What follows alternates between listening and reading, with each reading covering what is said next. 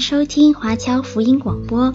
我们的制作是免费赠送给对福音感兴趣的朋友，以及希望在圣经真理上成长，并且热心传福音的基督徒。您可以透过电话和电邮向我们索取，或浏览我们的网站 cgbconline.org 来了解我们的最新资讯和制作。您也可以在 Apple Podcast、Google、Spotify 以及 SoundCloud 等各大 Podcast 平台的手机应用程式上搜索 CGBC Online 或加拿大华播来收听华播的制作。我们也欢迎您以自由奉献的方式来支持我们的事工。再次感谢您的收听。各位弟兄姐妹们平安。那今天是我们的第七课，第七课是我们这一次学习的最后一堂。那总共花了八堂的时间，跟各位一起来纵观了约拿书里面的所有的内容。那希望各位或多或少能够从中有一点点的感悟啊，也可以从约拿这一个先知的故事里面找到一些可能跟我们今天的生活有一点可以有互相相连的地方。从约拿的故事这里学到，上帝要给我们看一个什么样的信息和故事，他要告诉我们一些什么样的事情。好，那今天就是讲到我们整个约拿书最后的一部分，跟上一次的课题是一样的，那叫做悖逆先知的抗议，这个是下半部分。经文在约拿书的第四章第五到第十一节，就是整本约拿书的结束。我们也可以一起来读一下这一段的经文。好，于是约拿出城，坐在城的东边，在那里为自己搭了一座棚，坐在棚的荫下，要看看那城究竟如何。耶和华神安排一颗蓖麻，使其发声高过约拿，引而遮盖他的头，救他脱离苦楚。约拿因这颗蓖麻大大喜乐。次日黎明，神却安排一条虫子咬这蓖麻，以自孤槁。日头出来的时候，神安排炎热的东风，日头曝晒约拿的头，使他发昏，他就为自己求死，说：“我死了比活着还好。”神对约拿说：“你因这颗蓖麻发怒，合乎理吗？”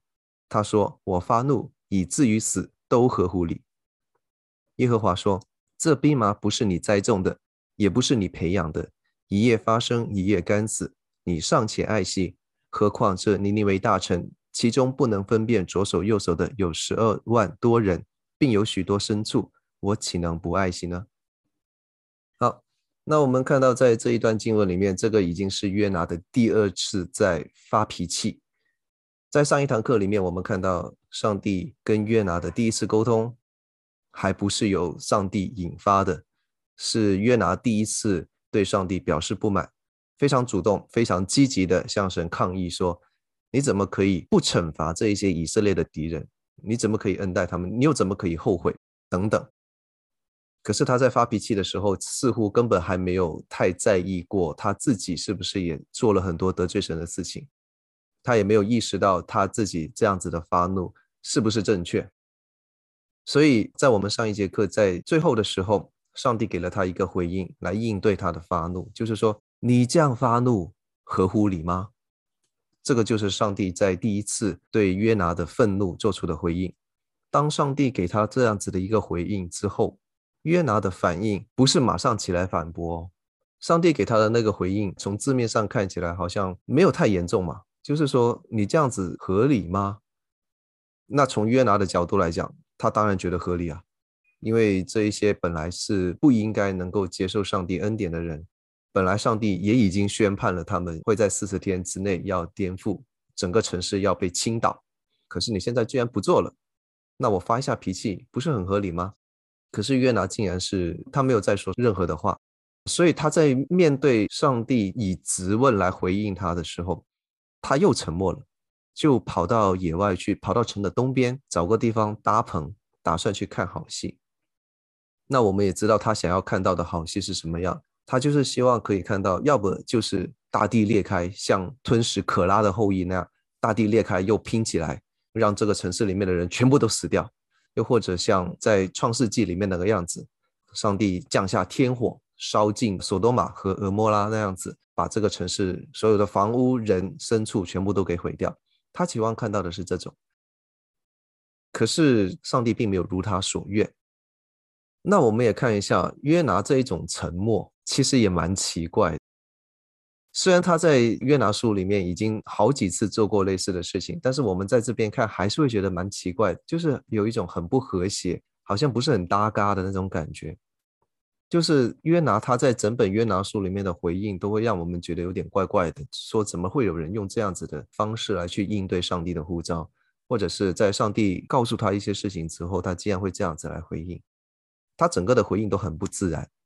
那我们也可以再回头看一下，在第一章的时候，他第一次听到呼召的时候，他是一言不发，他就转身就跑。本来他可能在撒玛利亚或者在北国以色列的任何一个城市，然后当他听到上帝呼召他说：“你要去尼尼微，你要向东走。”他是往西走，他就在那边上了一条船前往他斯。往了一个完全相反的方向，往西边去逃，一句话都没有说。所以我们就看到他从一开始他就很习惯的要对上帝来沉默，在众人喧哗的时候，他也是不说话。要不是船主把他抓起来，非常严厉的质问他说：“你到底是谁？”我们自谦了以后，发现是你把祸害带到我们当中，所以他才去做一些回应，而且是很简短的回应。在第三章的时候，他也是非常的沉默寡言。在进城第一天的时候，可能没有说话，走了一天之后才讲那五个字。你就会想到哈，除了在第二章里面我们看到他好像话比较多，还有第四章里面讲的话稍微再多一点点之外，在约拿书里面，约拿的表现就是一个沉默寡言的人。如果我们光是从这样子的角度来去审视约拿先知他的个性的话，我们可能会猜他。他大概是一个宅男之类的吧，不太会跟人交流，不太会讲话，然后讲话也尽可能找精简的来讲，那这一点就很不自然了。神话语的出口，先知他的功能就是他的嘴啊，他都是靠这一张嘴来侍奉的，不是每一个先知都像以利亚跟以利沙这两个可以能跑能跳能打的，很少。大部分的先知要么写书，要么说话，说话还是比较重要的。现代人也是啊，现代的牧者传道人，就算他再怎么沉默寡言，他至少也要做逐日的讲道啊，或者像主日学的工作，他还是要用嘴巴说话。就是这样子一位应该要用嘴巴来做侍奉的工作，要用嘴巴来去传扬神道的人，他在这一个宣教的故事里面，竟然如此的喜欢演默剧。你又不是卓别林，你的动作有什么好看的？没有人会欣赏你的沉默。所以这个又是带出了一种反差，就让人觉得说，你不是先知吗？你应该要多说点话。怎么你一直在各样的事情，在听到上帝的话，在听到上帝的呼召之后，你就逃呢？所以又从这一种好像我们在看的时候不是很留意，可是如果你细想的话，你就会觉得这个剧情很不合理。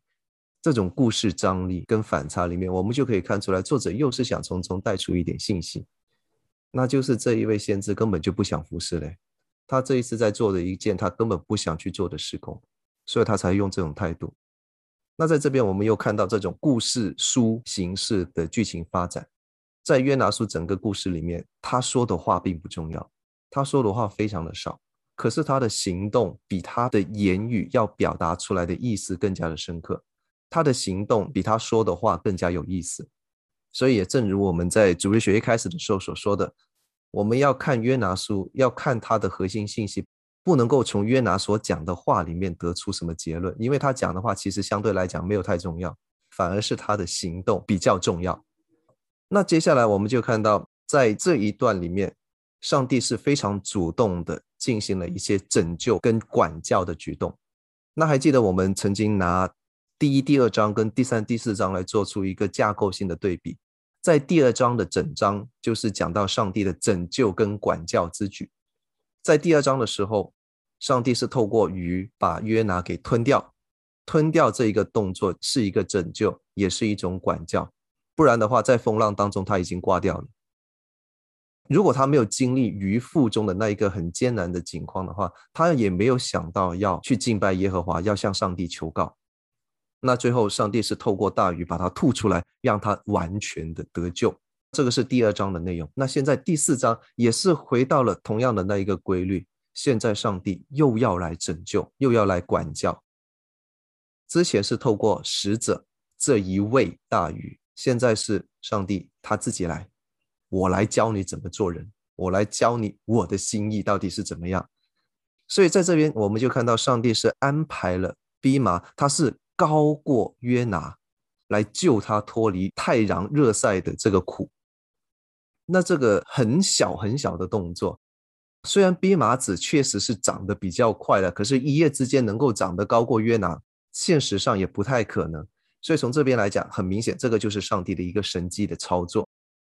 这一个神迹的操作，让约拿在这边就发出了一个很类似在第二章鱼肚子里面那种感恩情怀的喜乐感情。他把这样子的喜乐感情毫不顾忌的把它展现出来。本来上一刻他还是在怒气冲冲的，他还是向上帝质问说：“你怎么可以这样子？”那后来在他看好戏的这个过程当中，因为有一个逼麻子长得高过他，挡住了日头对他的直接的曝晒，然后他就很高兴，他就大大的喜乐。那所以你在看这边的时候，可能你会想说，是不是这些先知都有那种两极情绪失衡症，就是一下子很高兴，一下子又很低沉啊？这个是抑郁症的一种哈。那当然，我们在看的时候，我们会从一个更加神学、更加圣经一点的角度来去看这种状况。那他为了这个蓖麻子太高兴的时候，第二天上帝就派了一只虫子把这个蓖麻子给吃掉、咬烂了。那这个时候，上帝又在安排热风，使他面临了一个比刚刚比有蓖麻子之前要更糟糕的情况。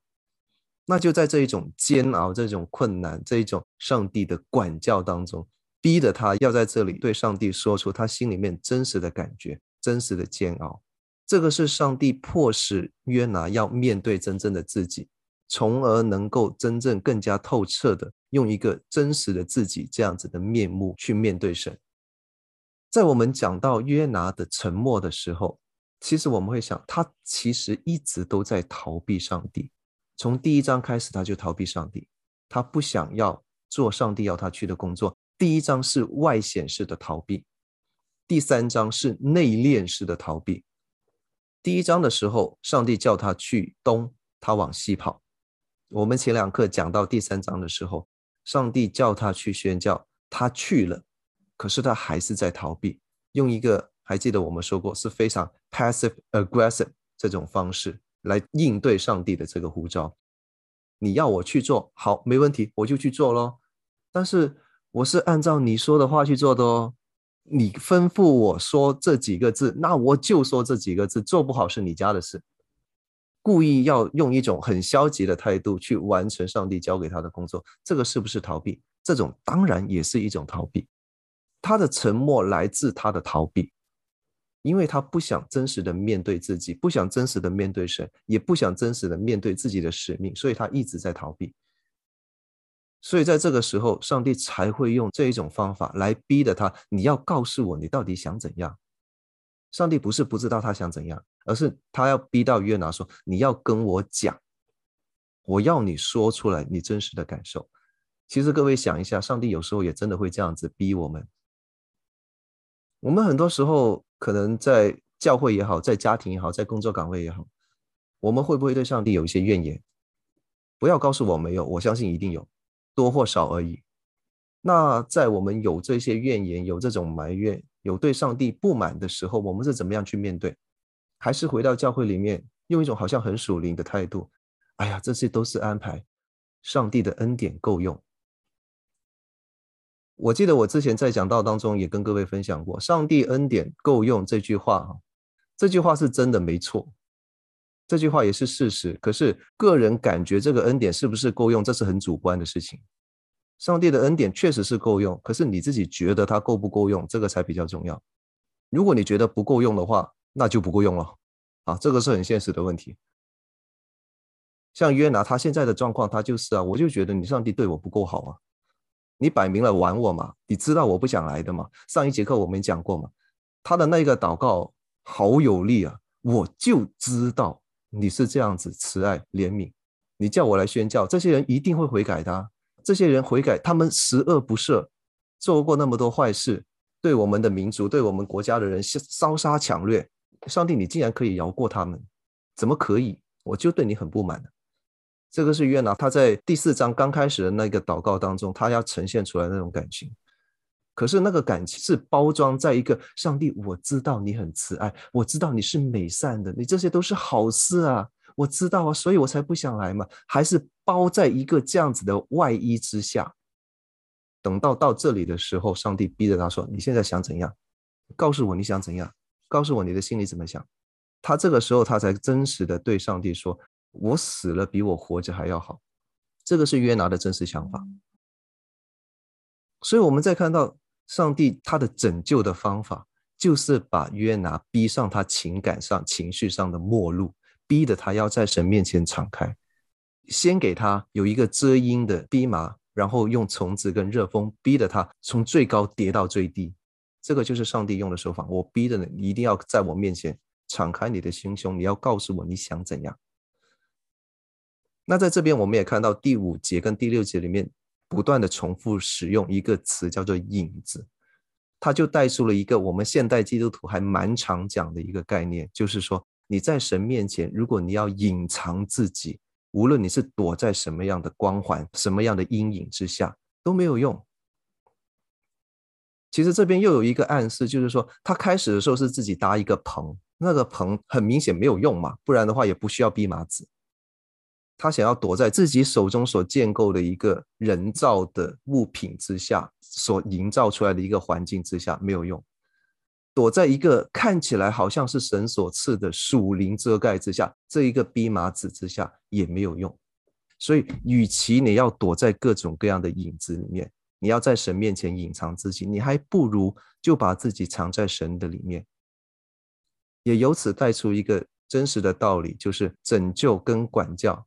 最后的目的就是要让人脱离自己造成的苦楚。那这个苦楚很多时候是因为自己作恶，或者说因为逃避神而带来的。那这个时候，约拿就非常真实的、非常坦白的去面对神。那在这边我们先停一下。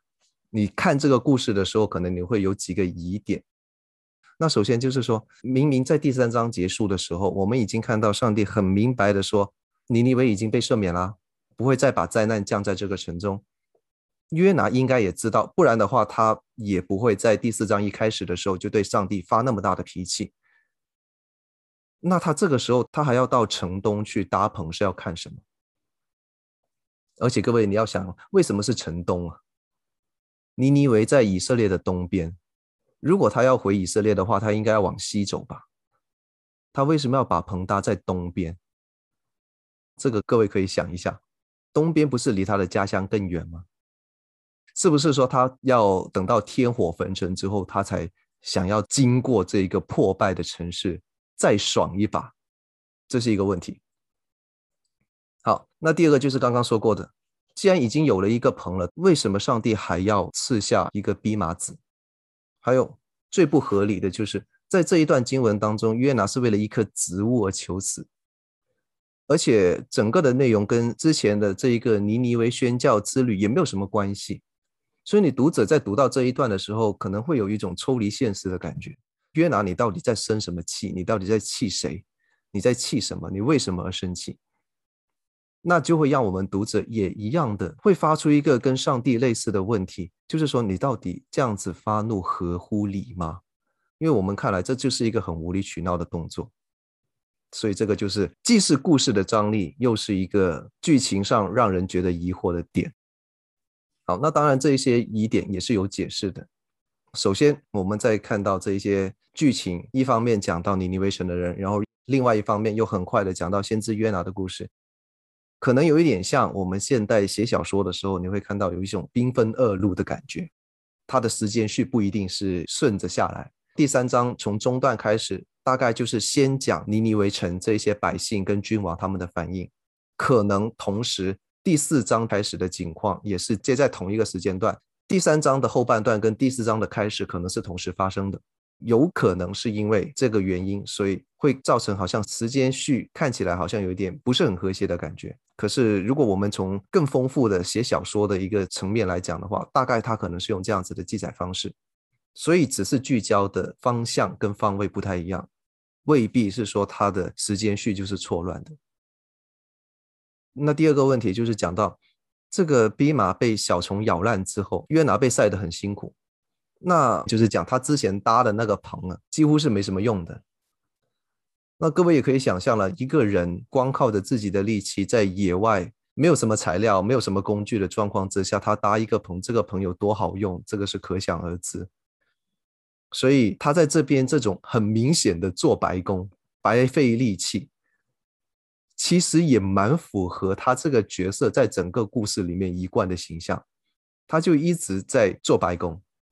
第一章里面他的逃避是白费的，那在第三章里面他是透过这样一个残缺不全的信息，用尽了一切的办法，想要用最简单的话来去泯灭掉耶和华是慈爱的，他会拯救这样子的事实。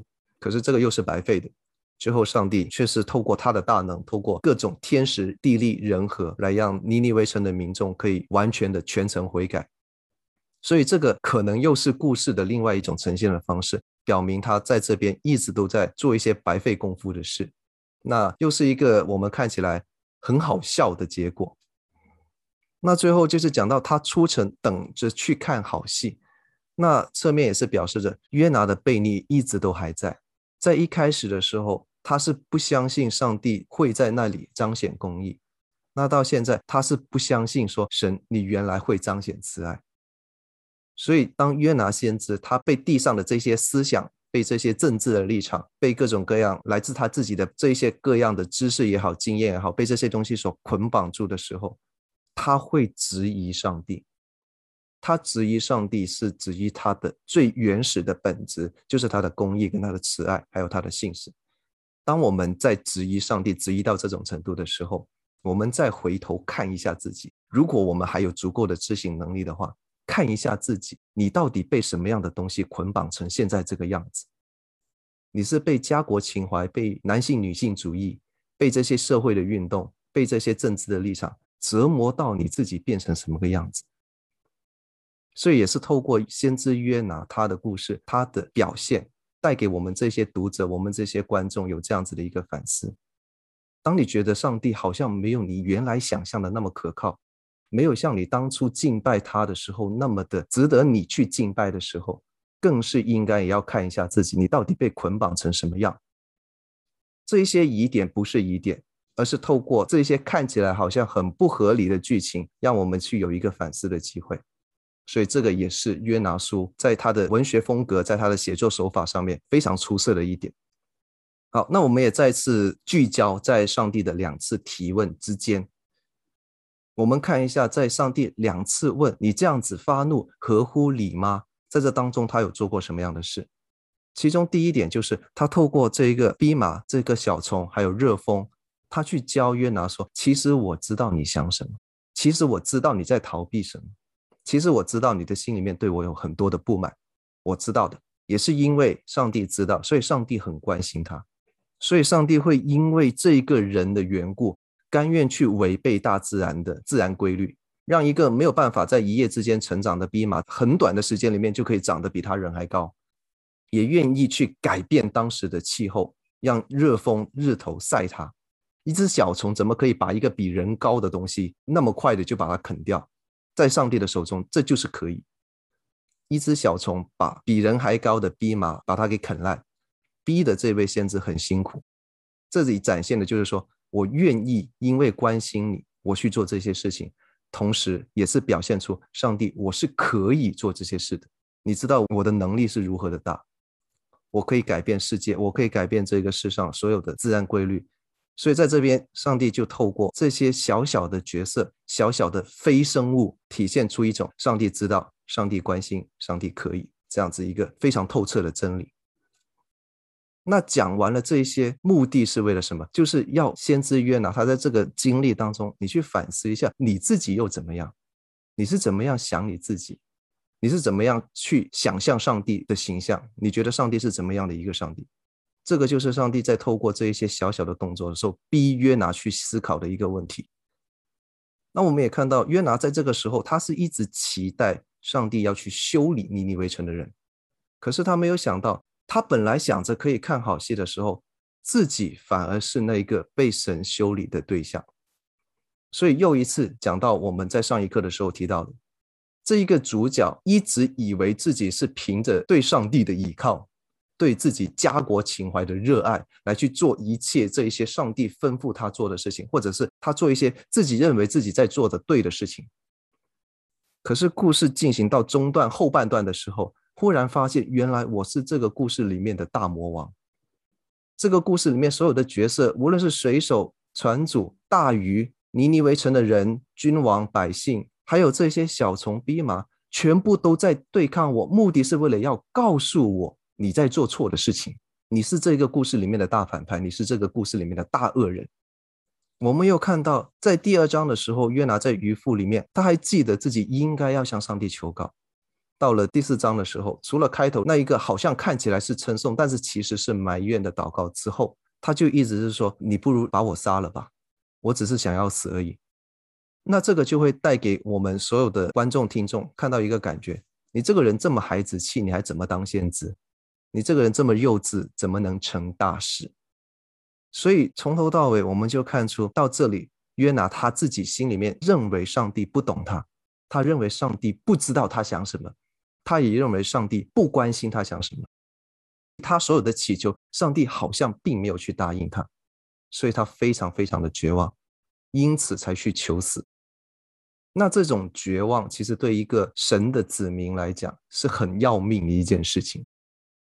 还记得我们之前也讲过，先知以利亚他去求死的这个理由，还有摩西，摩西五经里面他也曾经有过求死的经历，就是他觉得上帝不关心他，上帝也不知道他在面对什么事情，他所求告上帝的事，上帝不应允，不如我去死了好了。这种绝望导致他们愿意要去放弃自己的人生，那种放弃不是说我死了与主同在，那是好的无比，还不是这一种程度。而是那种完全就是说我将来的生命是怎么样，根本没有关系，就算了。那这个是一个非常可怕的情感。我在很早之前，我曾经有一篇讲到叫做“自死的疾病”，讲的是《列王纪上》十三章里面那一个去谴责耶罗波安的神人，他在回城里面死掉的一段经历。那我认为他为什么会在一个几乎不可能的状况之下去违背上帝的旨意，因而而死去？原因就是因为他的绝望。那这个绝望就是致死的疾病。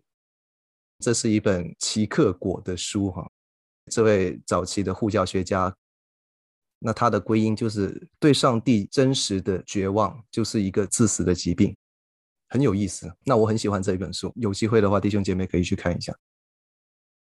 那有兴趣的话，也可以去我华博的网站去听我那一篇老讲道。所以在这边我们就看到他求死原因，就是因为。约拿他这个时候真正的绝望了。那他在表达了真实的情感之后，上帝也给他最后的回应。那上帝给他的最后回应就是：其实你不懂我的心。先知你一直在控诉说，上帝你是如何如何的不懂我，如何的不关心我，如何的不应允我。可是另外一方面，上帝也在对这位先知讲：其实你也不是很懂我啊。你作为先知，你应该要听我的话，你应该要遵从我的旨意。可是你并没有这样子做，那终归到底其实是你不懂我，还是我不懂你？我们知道上帝做事是从来都不需要理由的。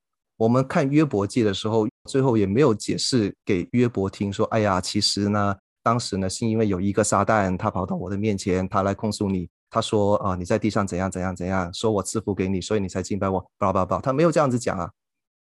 上帝对约伯讲了很多话，但是没有一个是解释他为什么要受。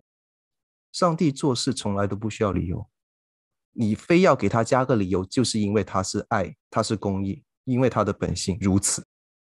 在约拿书的这个故事里面，上帝却是非常乐意的跟约拿去解释说，为什么我要这样子做。他很透彻的跟约拿说，我这样子做，我的心意本是这样这样，但是你不懂，所以我只能透过这些东西来让你明白。从这个最后的这一段解释来看，你就会发现，上帝是说：你以为我只会公义对待外邦人，然后慈爱对待你自己的人，这是你以为。其实我是公义加上慈爱。约拿，你希望上帝做的事情，你是审判别人，然后对你好一点。可是他现在因为看到上帝用恩待来去取代审判的时候，他就不满。他没有想到外邦人那一些他以为不能够得到神恩待的人，竟然也可以得到神的恩待，所以他很不爽。尤其是面对自己的境况的时候，他发现上帝有时候竟然会用一种类似审判的方式来去对待我自己。可是其实，在上帝这个解释当中，我们也看出来，上帝这种类似审判的方式，其实也是恩待。不光是对世人，就像是开始的时候，他用审判来对待尼尼微城的人一样，他宣告的是一个审判的信息，结果却是以恩待来对待。对约拿也是一样，让约拿非常的痛苦，其实也是在恩待他，因为要让他明白上帝的心意。所以在这边最后也是带出了一个对比，就是说，你约拿尚且知道要怜惜一颗不是你自己种的蓖麻子。可是你竟然不知道，上帝也会爱惜这一些活生生的人，这些人也是有权获得上帝的恩待。可是你竟然看不见，所以在这边整个故事，我们也再一次看到，上帝所要拯救的对象，不光是这些尼尼微城的人，其实也是先知约拿。就像是在约伯记里面，约伯经历过这一些的苦难，可是透过这些苦难。他更深刻的经历了上帝更高的拯救。从前风闻有你，现在我亲眼得见你。他更加了解上帝是一个怎么样的上帝。这种是用审判的方式来拯救。尼尼微城的人，表面上在整个故事看起来是行为上的罪，他们可能有伤害以色列人，可能有奸淫掳掠，有各种各样不好的事情，需要披麻蒙灰悔改，这个是一部分。约拿却是他心中的罪，因为他麻木，因为他悖逆。因为家国情怀，因为政治立场，而甚至愿意要牺牲掉神国的意向，所以约拿同样要悔改。他需要悔改的程度不下于那一些在行为上犯罪的尼尼微人。这个是约拿书里面最终极的信息。最后，我们看到这个故事的结局。其实，这个故事的结局讲到约拿将来的命运是怎么样，我们是不知道的，因为在经文当中没有写出来。上帝这样子对着约拿倾心吐意，这样坦诚的交代他的目的跟他的心思之后，约拿会怎么样回应？呃，有时候我们也会想，是不是作者忘了写？就我们会猜，说约拿到底是很懊悔，然后真实的悔改，归荣耀给神，这个是我们觉得最大团圆结局的结局，还是说他很懊恼，但是死都不愿意悔改，还是继续的做自己？还是说他根本就不以为然？也不懊恼，也不怎么样，他还是继续做他自己该做的事，还是说他不敢相信，也是说当做没有听到，或者是自惭形秽，就觉得说我实在是太糟糕的人，那从此我干脆不要信耶和华了，决然的逃离这一个上帝的国度。他本来都已经在城的东边了，那就继续往东逃呗，逃到中国也好，没有问题。那是哪一个结局？作者没有写。可是这一种在故事里面特别的留白。其实也是给我们一个反思的机会，就是让我们觉得是说，其实这个故事看完到现在，上帝倾心吐意结束了之后，约拿他怎么想不是那么的重要。这位读者，这位观众，你怎么想？你要怎么做？这才比较重要。所以约拿书的结局停在这边的时候，就是给所有读这个故事的人一个思想的机会。你会怎么想？你会怎么做？听完了故事以后。想想约拿，想想自己，想想上帝，然后做出你自己的决定。全剧终，好，这就是一个非常完美的句点。那我们今天的反思跟应用，我们也只是狗尾续貂一下哈，很快的走一下，就是讲到说，其实上帝的胸襟永远比我们想象的大。我们很多时候我们期待的东西，只是很庞大的神国事业当中很小的一部分。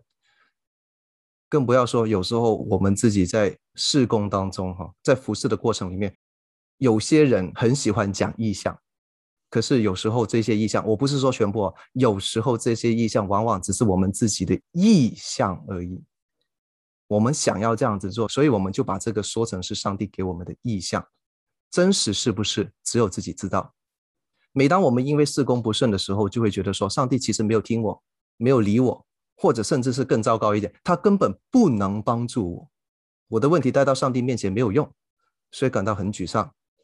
那当我们有这样子情绪的时候，正好是我们检验我们自己心智的时候。